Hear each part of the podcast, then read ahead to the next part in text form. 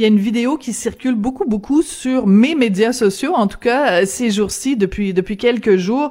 C'est euh, Marc Labrèche à l'émission euh, cette année-là à Télé-Québec qui fait une entrevue avec sa maman, Michel Labrèche Larouche, parce qu'elle sort un livre ces jours-ci et dans lequel elle raconte ben, des hommes qui ont été marquants dans sa vie et rentre pas mal dans les détails de sa vie sexuelle et c'était absolument hilarant de voir Marc Labrèche qui réagit à la vie sexuelle de sa maman ben moi je me suis dit euh, pourquoi passer par Marc Labrèche? On va parler directement à Michel Labrèche Larouche. Bonjour Madame Labrèche Larouche, comment allez-vous?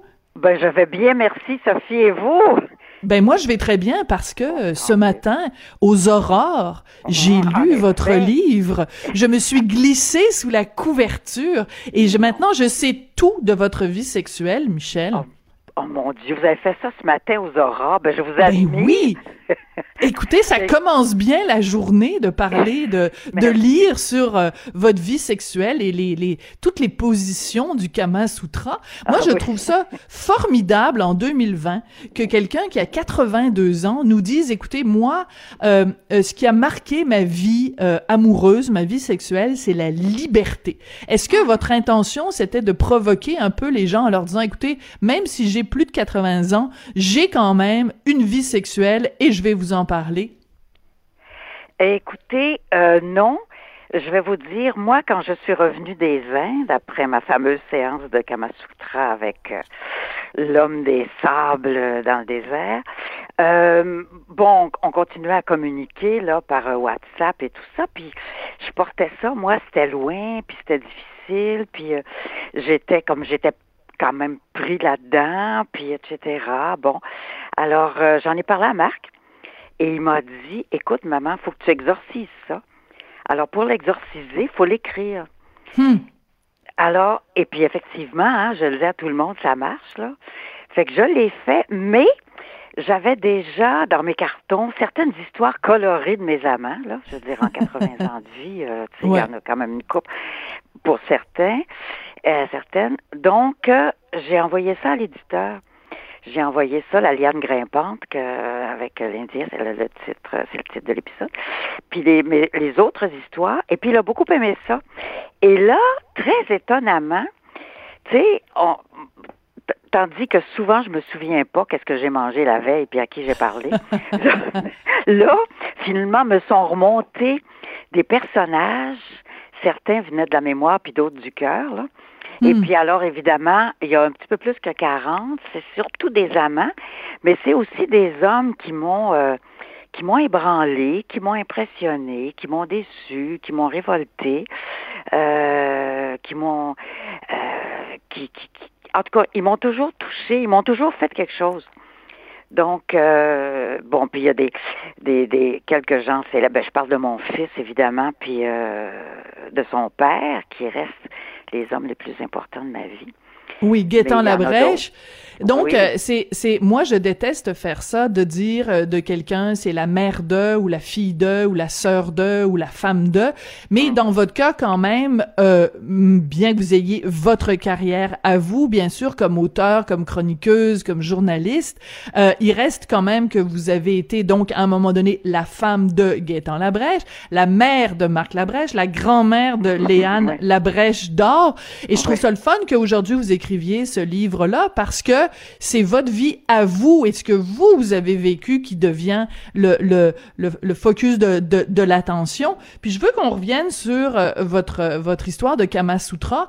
Euh, parce que cette histoire-là est quand même hallucinante. Donc, vous allez en Inde, vous rencontrez là-bas quelqu'un qui est euh, guide, qui accompagne des touristes dans le désert, mm-hmm. et vous découvrez avec lui des positions euh, mm-hmm. sexuelles. Puis moi, j'ai aucune gêne à parler de ça, puis vous avez aucune gêne non plus à en parler dans votre livre. Vous allez même jusqu'à dire que, alors que vous avez toute votre vie cherché à trouver où était votre point G, c'est grâce à ce monsieur-là qui est analphabète quand même, faut le faire il connaît pas les lettres de l'alphabet, mais il vous a aidé à trouver votre point G.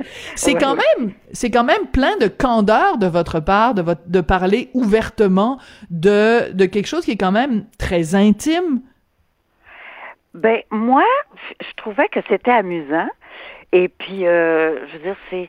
Et comme je vous dis, au départ, c'était pour exorciser ça. Fait que de passer à travers tout ça, Euh, écoute, c'était pour me faire du bien à moi. Puis je me mhm. disais, c'est amusant, c'est ça arrive pas à tout le monde, c'est c'est exceptionnel, c'est une aventure. Et puis euh, en plus que ça vous arrive à 80 ans, disons que c'est pas pire. Tu sais, je veux dire, c'est pas fini tant que c'est pas fini là. ben oui. c'est ça. Non, mais c'est bien parce que je pense à des gens comme Jeannette Bertrand, par exemple, mm.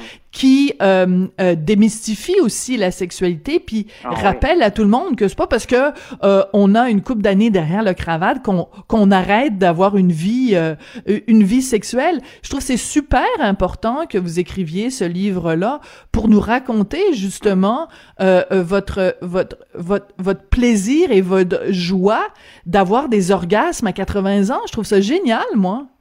Ben oui, puis je pense que c'est encourageant pour, comme je vous dis, je me répète, là, je l'ai pas fait pour ça, mais si ça fait ça, si ça encourage les femmes à jamais abdiquer, euh, si ça les intéresse de continuer, là, bien sûr, parce que je reconnais qu'on peut s'abdiquer, là, puis dire, ben c'est fini, je fais autre chose.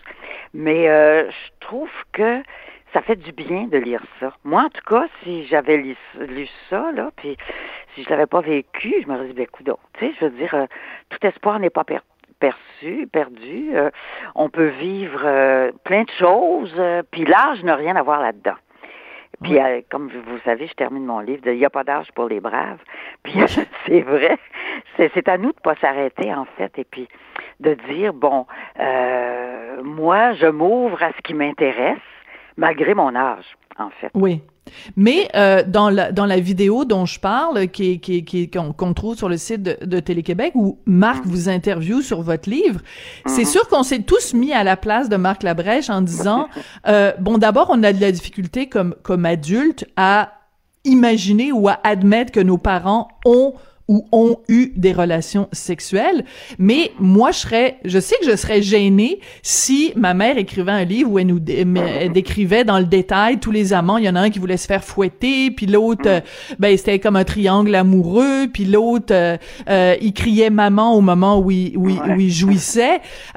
mais vous, ça vous a pas dérangé de dire, ben je suis la, la mère de Marc Labrèche, puis tout le monde va savoir c'est quoi ma vie sexuelle? Ben, c'est-à-dire que d'abord, c'est Marc qui m'a encouragé à écrire le, premier épisode, d'une part. Donc, il savait très bien que j'allais pas en sortir qu'un. je faisais un livre quand même. Il a fait exprès, il a couru après. Il a couru après, mais en même temps, je pense que ça l'amusait un peu. Et mm. ça lui a permis, en plus, qui m'a beaucoup touchée, de dire Maman, tu m'as appris la liberté. fait que ah, ça, là, je veux dire, euh, toute mère est contente de savoir hmm. ça. Tu sais, si je t'ai donné quelque chose, si je t'ai légué un héritage, il n'aura pas grand-chose, le pauvre. je veux dire, c'est quand même la liberté pour moi qui est une valeur pour moi euh, extrêmement importante. Et puis, ce, ce qui n'empêche pas de s'engager, ce qui n'empêche pas la responsabilité, ce qui n'empêche rien. Mais au départ, euh, s'il peut être aussi libre qu'il le désire, et s'il me le doit en partie, ben, je suis très contente. C'est très intéressant parce qu'à un moment donné, un des hommes que vous rencontrez, qui a été votre amant, euh, je dirais, euh, euh, de façon intermittente pendant, je pense, à peu près 15 ans, à un moment mm-hmm. donné, il vous, vous propose, il vous dit, ben, lâche ton travail, moi, je vais mm-hmm. te verser de l'argent, puis on va pouvoir être ensemble, mais seulement trois mois par année. Et là, je me disais, oh là là, Michel, c'est vraiment pas le genre de femme à se, à se, à se cadenasser comme ça. Euh, donc, votre, votre vie, ça a toujours été de jumeler une certaine liberté sexuelle avec un, attachement quand même aux hommes. C'est pas évident à trouver comme équilibre. Non, ben c'est ça. Puis euh, comme je le dis, ça n'a rien empêché. Là, chaque choix comporte des inconvénients, comme on sait. Puis la vie est une suite de choix. Alors des fois, moi, comme j'y vais quand ça me tente, euh, au risque parfois de ne pas complètement me protéger, là, parce que je pense que c'est en vivant ce qui ce qu'on veut vivre qu'on en apprend le plus sur, sur les autres, mais surtout sur soi-même. Euh, ça n'a pas empêché les remises en question, ça n'a pas empêché les ruptures, ça n'a pas empêché la peine, ça n'a pas empêché, euh, ça n'a rien empêché en fait. Oui. Euh, à un moment donné, vous parlez des années 70 en parlant euh, du fait que ça a été vraiment un grand moment de libération ah sexuelle, que c'était une époque vraiment formidable de, de, liberté. Je me demande quel regard euh, Michel Labrèche-Larouche porte sur les années 2020, parce que on peut en un clic euh, trouver quelqu'un avec qui baiser, là, avec Tinder, avec toutes sortes ah d'autres applications, puis en même temps, on, ce n'est pas quand même assez prude. Qu'est-ce que vous pensez de quelqu'un qui a 20 ans en 2020? Son, rapport à la sexualité? Euh, je ne les envie pas. Je non? moi, j'ai des petits-enfants là, qui ont à peu près 30 ans, là, tout ça. Et puis, euh, moi, je les vois comme des mutants, tu sais. Ils cherchent, hum. ils sont libres sexuellement, puis ils redéfinissent le couple, les aventures. C'est comme pas facile. C'est comme, je veux dire, ils, ils ont l'air libres, mais ils le sont moins que moi je l'étais à l'époque, je pense. Mais c'est ça, c'est je, me doutais que vous alliez dire ça. parce que j'ai l'impression que vous, vous étiez libre entre les deux oreilles et je suis pas sûre que eux le sont. Parce que c'est difficile. Moi, je les vois se dépatouiller là-dedans, euh, mes petits-enfants et puis mes, mes, mes, jeunes amis, mais surtout les petits-enfants. Et puis, euh, ça, ils travaillent. Puis souvent, ils ont été enfants de parents séparés. Oui. Donc, le couple, c'est important pour eux de le réussir, la famille, tout ça. Puis, euh, je veux dire, tu sais, je veux dire, moi, euh, il y a. Puis en plus, tu sais, les gars, euh, comment dire, ben justement, il y a un de ces jeunes-là qui m'a dit un jour, écoute, moi, j'aurais pu avoir une blonde par mois si j'avais voulu. À un moment donné, je me suis dit, ben il faut choisir. Hmm. C'était comme, puis pourtant, je l'aime, cette, cette fille-là, tout ça, mais pour, c'était comme, et vraiment, ça m'a fait un très étrange effet. Tu sais, je veux dire, bon, ben, rationnellement, là, il faut que je choisisse. Il faut que je choisisse parce que je peux pas continuer comme ça, mais en même temps, il y a un renoncement là-dedans. Je veux dire, pour moi, l'amour, c'est quelque chose où tu vas, tu n'as pas l'impression de renoncer à quoi que ce soit, là, tu sais. Mais non, c'est ça. Donc, il y a moins quand même, euh, moins de, de liberté. Euh, une des une des histoires que vous racontez, parce que bon, il y en a évidemment euh, plus de plus de 40, mais une histoire que vous racontez, c'est avec un homme qui s'appelle James, et ah vous êtes au, au, lit avec lui le matin, puis à un moment donné, le téléphone sonne, puis c'est sa femme, en disant, bah oui, je suis la femme de James, est-ce que je peux lui parler, puis tout ça, puis à un moment donné, je pense même vous développez une amitié avec la femme de de ce monsieur-là. c'est c'est c'est particulier quand même, un triangle amoureux. Vous pouvez dire que vous avez vraiment vécu ça, vous?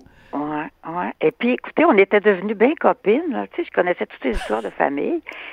Et puis, en même temps, lui, je pouvais pas lui en vouloir. Il dit, tu comprends, les enfants, faut que ma, faut que ma femme sache où je suis.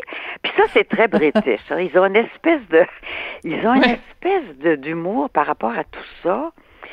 Et euh, c'est, puis ils prennent ça avec humour, fait qu'il faut que tu fasses pareil, là, si tu veux pas souffrir. Et puis c'est un de ceux qui me manque le plus. Ah oui, vous pensez à lui souvent? Oui, oui, ben c'est-à-dire que ça m'arrive parfois parce qu'il était adorable, puis on s'est revu après à New York et tout ça, tu sais. Mais euh, je veux dire, puis même, je me dis, si je le revoyais, moi, je rencontrerais sa femme. Bon, comment je réagirais face à ça, je ne sais pas. Hmm. Tu sais, parce que, oui, je sais pas. Mais euh, quand même, il m'a marqué. Tu vois, il m'a marqué, puis j'y pense encore. C'est fou, hein? Euh, oui, c'est fou. On sait pas, hein? On sait tellement rien. On sait tellement rien. Quand vous regardez ça, quand vous regardez euh, ce livre que vous avez écrit où vous racontez donc ces 40 euh, histoires euh, d'amour, qu'est-ce que vous retenez de tout ça? Est-ce que bon, est-ce que vous avez vraiment l'impression d'avoir été été libre? Est-ce que est-ce que c'est ça qui, qui vous définit cette cette liberté par rapport à la sexualité, par rapport à l'amour, par rapport à, aux hommes? Oui, je pense que oui. Mais écoute, comme je ça ça ils ont pas tous été des histoires d'amour comme euh, l'histoire les paraphiles, l'histoire de oui. bon les fouettes et, tout ça. Je n'y ai j'ai refusé, mais j'ai été témoin. Puis ça m'a appris beaucoup de choses. Finalement, euh, ça sur la sexualité humaine, tu sais, c'est quelque chose d'extrêmement complexe et mystérieux Et ça a des facettes, euh, je veux dire, qui resteront inconnues jusqu'à la fin des temps, j'ai l'impression. Oui. Mais j'ai trouvé ça intéressant quand même à observer. Et puis c'est pour ça que je les ai ajoutés là, à côté, à côté des autres. Oui, c'est ça même si vous-même vous, n'avez pas été une fouetteuse, vous avez côtoyé en tout cas des gens qui eux souhaitaient se faire fouetter. Puis vous avez tout à fait raison, la sexualité humaine est tellement pleine de, de recoins euh, bizarres. Mais écoutez, en tout cas, une chose, une chose est sûre, c'est qu'on apprend que même à plus de 80 ans, on peut euh, finalement découvrir son point G euh, quelque part dans le désert en faisant la position de la lière, du lierre grimpant, c'est ça là La liane grimpante. La liane grimpante. Alors, juste euh, brièvement pour ceux qui savent pas, c'est quoi? Juste nous le décrire. les, le, le, bras gauche va où puis la main droite ben va où? ça. Alors ben c'était quand même ça a été quand même une surprise parce que bon. on était étendu, tout ça, il était en moi. Et tout à coup, ça allait bien, là. Bon, toute l'affaire, moi, je, je m'attendais à ce que ce soit bien traditionnel. Et tout à coup, j'ai senti comme deux mains se glisser sous mes fesses et me soulever comme une plume. Puis je suis pas une plume, tu sais. Me soulever. Alors, il s'est mis en petit bonhomme, puis ensuite debout. Et puis, c'est là qu'il a mis ma jambe droite sur son épaule gauche et ma jambe gauche autour de sa taille. Et c'est assez hallucinant parce que on est très libre, on est très collé, puis en même temps, mhm. on est très libre de faire les mouvements qu'on veut dans les airs. Essayez ça avec, avec votre chum. Oh ben, je vais essayer ça avec Monsieur Durocher ce soir là. Je vais dire viens, on va faire la, la, la, brouette grimpante, euh, non la liane euh, ensorcelée. Oh non, c'est assez étonnant. Tu sais, je dis, dis wow. Ouais, c'est assez spécial. Bon, en tout cas, je prends, je prends des notes là. Je prends des notes, puis on va essayer ça avec Monsieur Durocher ce soir. Et euh, c'est vraiment l'expression s'envoyer en l'air dans ce cas-là, c'est vraiment ça, parce que la façon dont vous le décrivez, euh, on s'en va direct au septième ciel. Euh, Michel Labrèche Larouche, ça a été un plaisir euh, de vous parler, d'explorer votre, votre sexualité en toute candeur, puis ben continuez d'être libre comme ça. On a besoin de de d'âmes indignes comme vous là, qui qui nous parlent de, de des détails de ce qui se passe dans leur chambre à coucher. Ça fait du bien. Merci beaucoup, Sophie. J'ai beaucoup aimé cette conversation avec vous aussi. Ah, ben c'est gentil, c'est gentil. Je vous remercie d'avoir pensé à moi. Ben, c'est un plaisir. bonne journée aussi. Merci Michel. Donc son livre s'intitule Les 40 hommes de ma vie couchés sur le papier et c'est donc euh, ben, accessoirement la maman de Marc Labrèche quand même qui vient de nous décrire toutes ces galipettes et ces galipotes sous la couverture.